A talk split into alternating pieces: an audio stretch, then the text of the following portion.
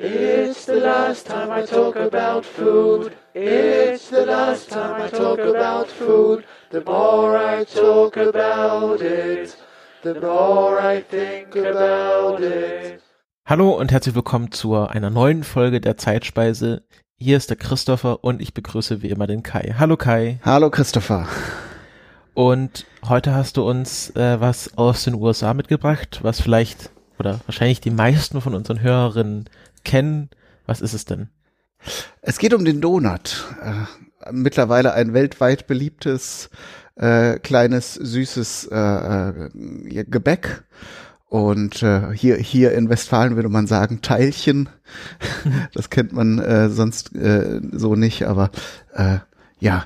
Und es ist nicht nur, also es ist von den USA aus auf der ganzen Welt hat, hat es sich verbreitet, aber äh, da kommen wir gleich dann auch noch drauf, dass äh, der Donut viele Wurzeln auch haben könnte. Aber wir gehen erstmal ganz weit zurück in der Geschichte, in die, zu den frühesten Formen, die man vielleicht schon als Donut bezeichnen könnte. Und zwar gibt es ähm, aus dem Jahr 1500 vor Christus oder vielleicht sogar früher äh, versteinerte Küchlein aus Eichelmehl. Die wurden in einer Höhle bei Oklahoma gefunden. Die sind äh, weniger also weniger verwandt äh, von den Zutaten äh, oder der Zubereitung, aber sie haben schon diese runde Form und ein Loch in der Mitte. Von daher wurde das in der Literatur, die ich hier herangezogen habe, mal so als Fun Fact, dass es die schon sehr früh äh, gegeben hat, diese Form herange äh, angeführt. Ebenfalls 1500 vor Christus äh, gab es aber auch ägyptische Grabmalereien, ähm, wo die Zubereitung von in Fett gebackenen Küchlein ähm, äh, dargestellt wird und dazu eben die äh, Inschrift in Hieroglyphen ähm, tu es ins, äh, ins Fett und äh, koche die Küchlein.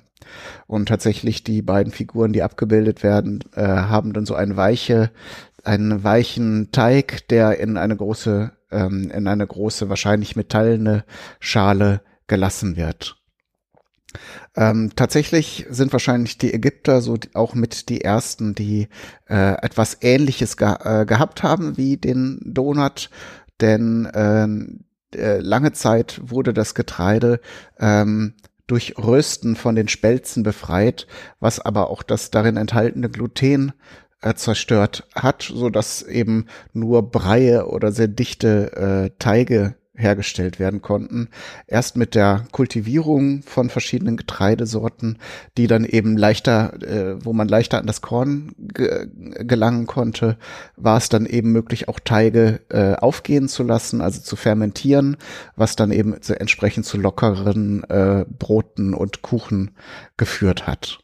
Und dann gibt's natürlich noch die Römer, die haben ja nun, was das Kulinarische angeht, auch immer ganz vorne mitgespielt. Da gibt es zum Beispiel äh, aus dem Jahr 200 vor Christus von Marcus Porcius Catus, Cato dem Älteren in seinem Werk De Agricultura äh, ein Rezept für die sogenannten Globi. Ähm, und das äh, liest sich übersetzt ungefähr so, mische Käse und Emma. Also Emma kennen vielleicht so die Leute, die sich ähm, so, so mit so Bio-Getreide ernähren. Es ist halt so eine Urform von Getreide. Also Käse und Emma mischen, Kugeln formen, so viele wie man möchte, eine Bronzepfanne mit Fett füllen und dann immer ein oder zwei backen. Dann drehe man sie regelmäßig mit äh, zwei Stäbchen. Natürlich, sie müssen ja von allen Seiten gebräunt werden. Und wenn sie gar sind, hole man sie heraus, hülle sie in Honig und Mohnsaat und serviere sie. Mhm. Das klingt auf jeden Fall gut. Könnte ich eigentlich auch mal probieren, statt Donuts zu machen. Ähm, ist natürlich jetzt nicht so genau genannt, welcher Käse, vermutlich dann eher so eine Art Frischkäse oder so halt so ähm, kein, kein äh, Hartkäse. Ja. Ähm, und das ist also auch so eine Süßigkeit, die äh, sogar bei den Spartanern, die sich ja eher einfach ernährt haben, äh, wohl ganz begehrt war. Ähm, natürlich, wenn wir von süßen Speisen äh, sprechen, müssen wir auch den arabischen Raum erwähnen. Äh, die sind ja sehr bekannt für ihre Süßigkeiten. Da gibt es zum Beispiel ähm, aus Kochbüchern aus dem 13. Jahrhundert ähm, Rezepte. Da waren die, die Rezeptbücher aus der Zeit waren ja eigentlich eher äh, so, so eine Art Medizinbuch, ähm, enthielten aber dann eben auch so eine Art Kochrezepte für, für äh, die gute und gesunde Ernährung. Ähm, und äh, da gab es eben auch Fettgebackenes in Honig, wurde dort erwähnt. Genau. Und dann kommen wir jetzt schon in den englischsprachigen Raum und die Wurzeln des Donuts, wie wir ihn heute kennen. Ähm, als erstes wird häufig ein Zitat von ähm, Washington Irving ernannt, äh, genannt, das ich jetzt hier mal versuche im äh, äh, während des Lesens aus dem Englischen zu übersetzen. Ähm, und zwar ist es aus dem Buch A History of New York from the Beginning of the World to the End of the Dutch Dynasty. Das hat ähm, Washington Irving unter dem Pseudonym Dietrich Knick Knickerbocker oder Knickerbocker im Jahr 1809 geschrieben. Und da heißt es, äh, manchmal waren die Tische verziert mit äh, riesigen Apfelkuchen oder Schalen äh, voller äh, eingekochter Pfirsiche und Birnen. Aber es war immer klar, dass ein großer, äh, ein, ein großer Teller gesüßtem Teiges, äh, der in Schweineschmalz gebacken war, äh, die sogenannten Donuts oder Oli Cokes, ähm, eine, eine ähm, delikate äh, Art von Kuchen, äh, bis zu dieser Zeit kaum bekannt in dieser Stadt, ähm, außer bei den, äh, bei den ähm, holländischen Familien oder niederländischen Familien. Das aber bis, äh, das aber jetzt eine, ähm, eine gute, eine, eine feste Einrichtung an den Teetischen in Albany hat. Äh, dieses Zitat ist so eines der frühesten in der Literatur. Man kann davon ausgehen, dass die, dass die äh, Donuts schon weitaus früher hergestellt wurden. Da kommen wir gleich noch mal ein bisschen genauer drauf. Aber der, der, die Schlussfolgerung, dass eben die Holländer mit ihren Oli Cokes äh, äh, oder Oli Ball kann, werden sie auch genannt, also äh, ölige Kuchen oder Kugeln ähm, dass sie damit sozusagen den Ursprung darstellen dieses Gebäcks. Das hat sogar Washington Irving später selbst äh, ähm, widerlegt, dass, dass äh, diese Schlussfolgerung falsch ist. Und um mal wieder diese das typische Spiel in unserem Podcast aufzubringen, wer hat's erfunden? Ähm, möglich wäre neben den Holländern eben auch die Spanier, die ein, eine Speise hatten, die sich Fromayadas nannte. Die gehen in die Richtung äh, dieses römischen Rezeptes, nämlich auch so ein Teig aus Käse und Mehl, ähm, der aber dann auch in Fett gebacken wurde. Die französischen Beignets äh, werden angeführt als möglicher Ursprung. Die sind dann eben von, vom Norden her, von Quebec, äh, eher von den Siedlungen dort, äh, vielleicht nach New York gekommen. Aber auch wir Deutschen haben ja so ein Gebäck, die zum Beispiel die Krapfen oder die Berliner Pfannkuchen, ähm, in Berlin als Pfannkuchen bekannt. ähm, und auch die Engländer haben ähnliche Gebäcke und äh, entsprechende Zitate in, ähm, in Kochbüchern dieser Zeit. Also man kann sich darüber streiten, muss man aber nicht. Wir können ja nachher im Anschluss an diesem geschichtlichen Teil nochmal ähm, ein bisschen um die Welt gehen und gucken, wo es überall in Fett gebackene Teig äh, äh, gibt. Da gibt es also kaum eine Ausnahme. Und wir werden sicher auch nicht alle nennen können.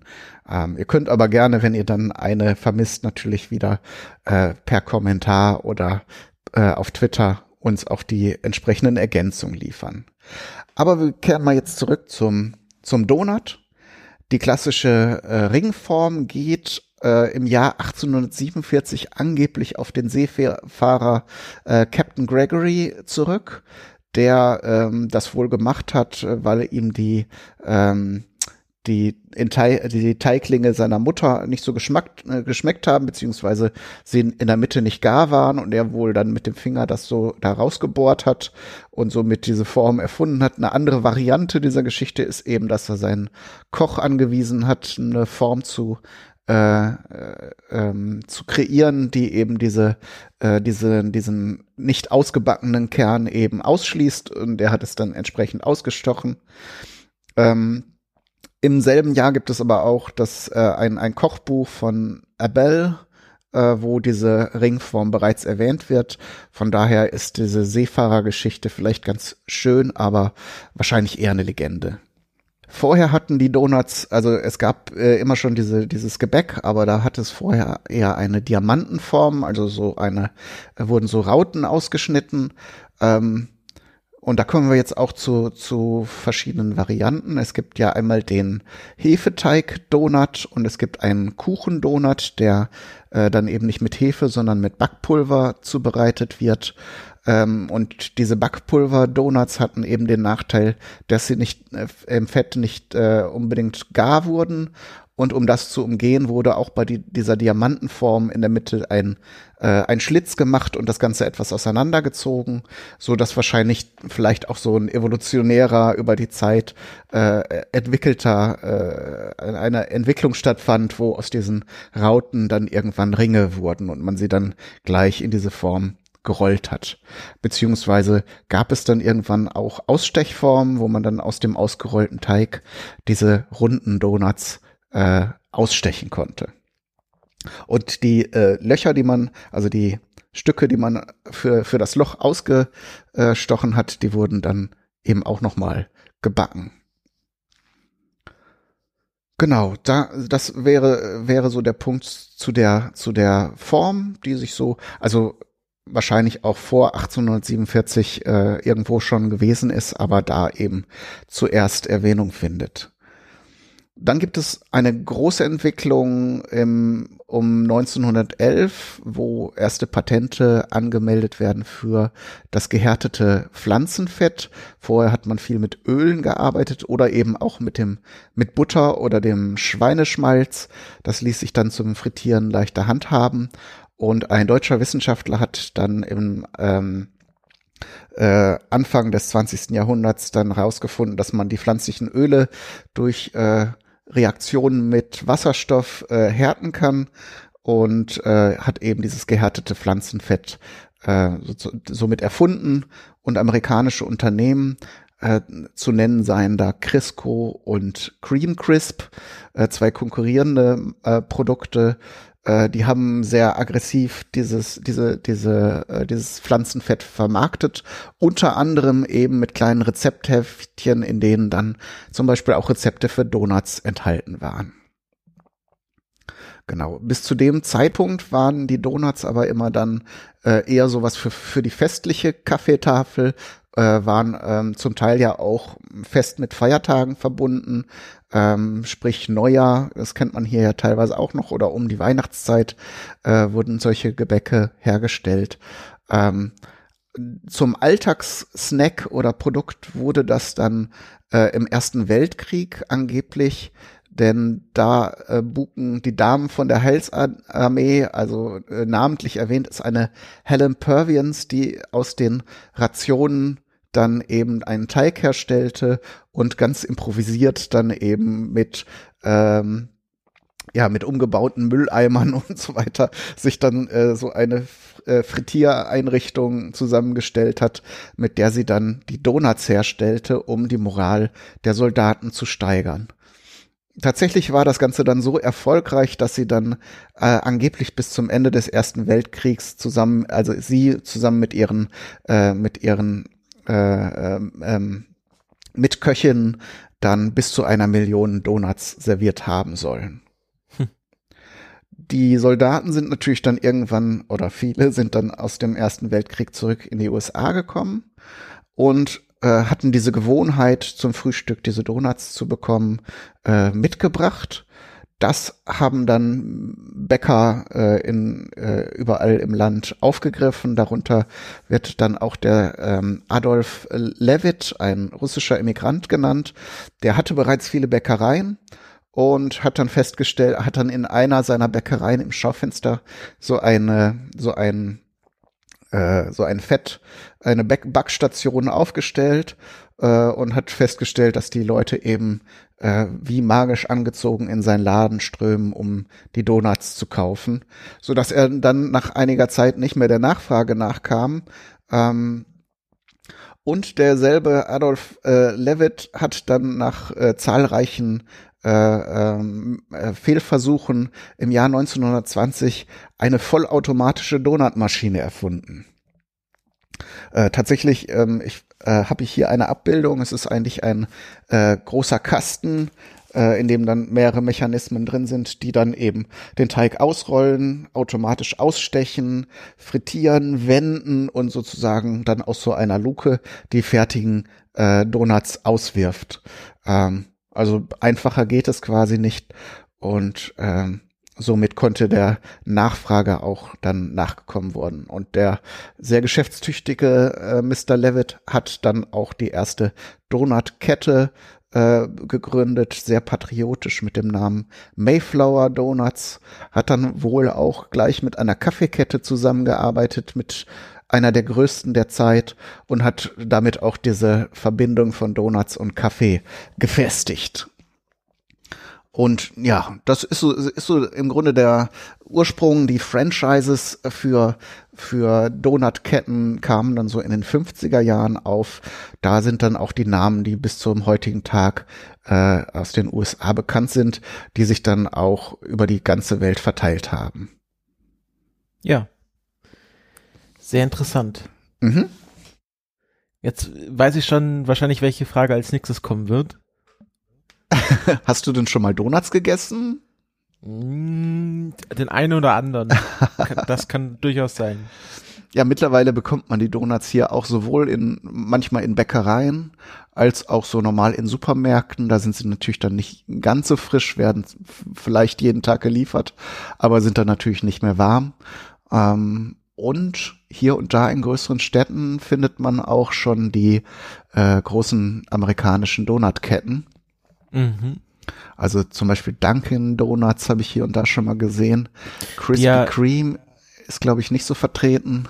Nee, äh, die ja lustigerweise Dunkin' Donuts hat sich auf jeden Fall in den USA umbenannt in Dunkin'. Also die haben den Donut fallen gelassen. Aha. Also die heißen jetzt offiziell nur noch Dunkin'. Okay, wusste ich nicht. Weil, weil, sie, weil sie sich irgendwie von quasi von diesem Donut-Fokus lösen wollten. Ach so. Ja, naja, sie bieten ja auch Kaffee an und wollten vielleicht auch mal andere Gebäcke dann anbieten, keine Ahnung. Äh, ja, ähm, ich habe auch schon hin und wieder äh, Donuts gegessen, die sind ja auch sehr lecker. Äh, mein Bruder, äh, der ja in, in England lebt äh, und da vielleicht auch noch etwas näher an der amerikanischen Kultur ist, weil da viele Franchises oder Produkte auch dann direkt übernommen werden von dort. Ähm, mag sehr gerne Donuts, der äh, kann also durchaus einige Donuts so äh, in einer Sitzung verdrücken. und äh, von daher fand ich das Thema ganz interessant und werde auf jeden Fall auch irgendwann mal demnächst ausprobieren, wenn ich meine Küche wieder einigermaßen im Griff habe, äh, beziehungsweise renoviert habe, dass ich mhm. dann mal selber Donuts mache. Jetzt hast du gar nicht äh, über den Cronut geredet. ja, das ist ja eher ein modernes Phänomen. Ähm, war ja, äh, ist zwei, drei Jahre her, ne, dass das so ein Riesenhype wurde. 2013, also fünf, äh, fünf Jahre. Ja, guck, so lange schon. Ähm, ja, eine Mischung aus einem Donut und äh, Croissant. Also im Grunde ist es ein frittierter Blätterteig. Also als ob Donuts nicht schon kalorienreich genug wären ähm, von der Struktur. Also ich probiert habe ich den noch nicht. Äh, sieht auf jeden Fall sehr hübsch aus mit diesen Blätterteigschichten und ist sicher auch sehr, sehr äh, äh, schmackhaft. Hast du schon mal einen Kronat gehabt? Nein, aber ich bin fasziniert von dem Hype, weil äh, das der also der es ist ja ein Bäcker aus New York, der das erfunden hat, Dominic Ansel. der das ja auch sich hatte patentieren lassen oder Mhm. nicht patentieren hat, hat einen Trademark drauf angemeldet und ich glaube, der ist jetzt extrem reich damit geworden. Das glaube ich auch. Ich wollte noch einmal kurz auf äh, verschiedene Varianten, nicht alle, aber so einige äh, Varianten von äh, donutartigen Gebäcken eingehen. Wir hatten ja äh, die deutschen Krapfen oder im, im Norden eher Berliner Pfannkuchen oder Berliner genannt. Ähm, dann gibt es äh, ja überall auf der Welt verschiedene Varianten. Äh, in fin Finnland äh, sogenannte Munki, habe ich wahrscheinlich jetzt nicht richtig ausgesprochen. Äh, in Ghana Bofrod, ähm, Hawaii äh, gibt es auch eine, eine äh, bekannte äh, Variante namens Malasada. In Ungarn gibt es das Langosch, äh, hat man vielleicht schon mal gehört. Das gibt es dann auch in einer pikanten Variante. Äh, es ist einfach frittierter Hefeteig, der dann entweder mit Zucker überstreut wird oder dann mit Käse und anderen äh, Zutaten wie Zwiebeln. Und äh, genau, also überall Iran lese ich hier, Israel, äh, Italien, Japan gibt es äh, etwas, das nennt sich Dango äh, und und und äh, verschiedene andere Versionen. Also äh, wir können ja in den Shownotes mal diese Liste von Donut-Varianten verlinken und ihr äh, könnt ja dann mal schauen, welche ihr davon kennt ähm, und welche ihr schon mal probiert habt. Da sind wir natürlich auch auf eure äh, Urlaubserlebnisse und Reiseerlebnisse gespannt, was ihr da an Varianten alles gesehen habt. Genau. Dann bleibt nur wieder die klassische Frage, was ähm, haben wir denn für ein Thema für die nächste Sendung, Christopher? Ja, ich habe mich ein bisschen an deinem Thema orientiert und auch natürlich an der Jahreszeit und äh, habe auch ein amerikanisches Gericht beziehungsweise amerikanisches ähm, ja, Zutat ist es mehr äh, ausgesucht, nämlich Pumpkin Spice, Mhm. also Kürbisgewürz. Ähm, das ist ein bisschen speziell, aber Leute, die ähm, ein bisschen mit Popkultur vertraut sind, wissen, warum ich das gewählt habe. Und mehr dann in der nächsten Folge. Okay, da bin ich schon gespannt. Gut, dann wünsche ich, äh, danke ich euch für die Aufmerksamkeit und bis zum nächsten Mal. Tschüss. Eat my head with Tschüss. Cream. Eat my arms with mayonnaise. Eat my legs with ketchup. And invite friends around to taste my ass.